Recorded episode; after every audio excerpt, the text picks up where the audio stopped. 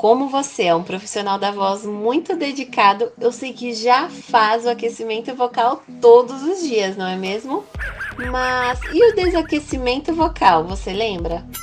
Pois é, e ele é tão importante quanto o aquecimento. Por isso, o podcast de hoje vai te ensinar como e quando desaquecer a sua voz. Eu sou a fonoaudióloga Mayara Guedes, da Suporte Fonoaudiologia, e este é o nosso momento Quick Fono!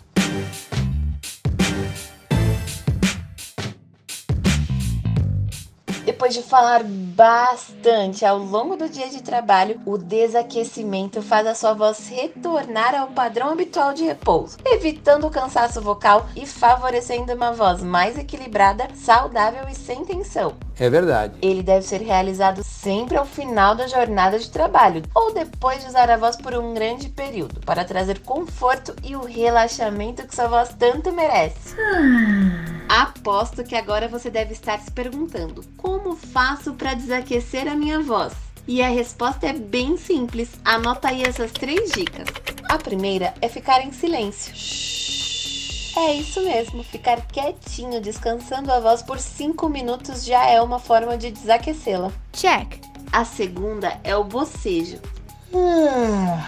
Essa simples ação faz um bem danado, gente. Ele relaxa toda a laringe. E quando bocejamos e espreguiçamos ao mesmo tempo, relaxamos todo o corpo.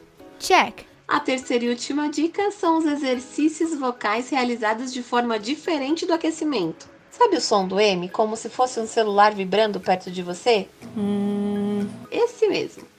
Então, para desaquecer, vamos fazer do agudo pro grave, desse jeito.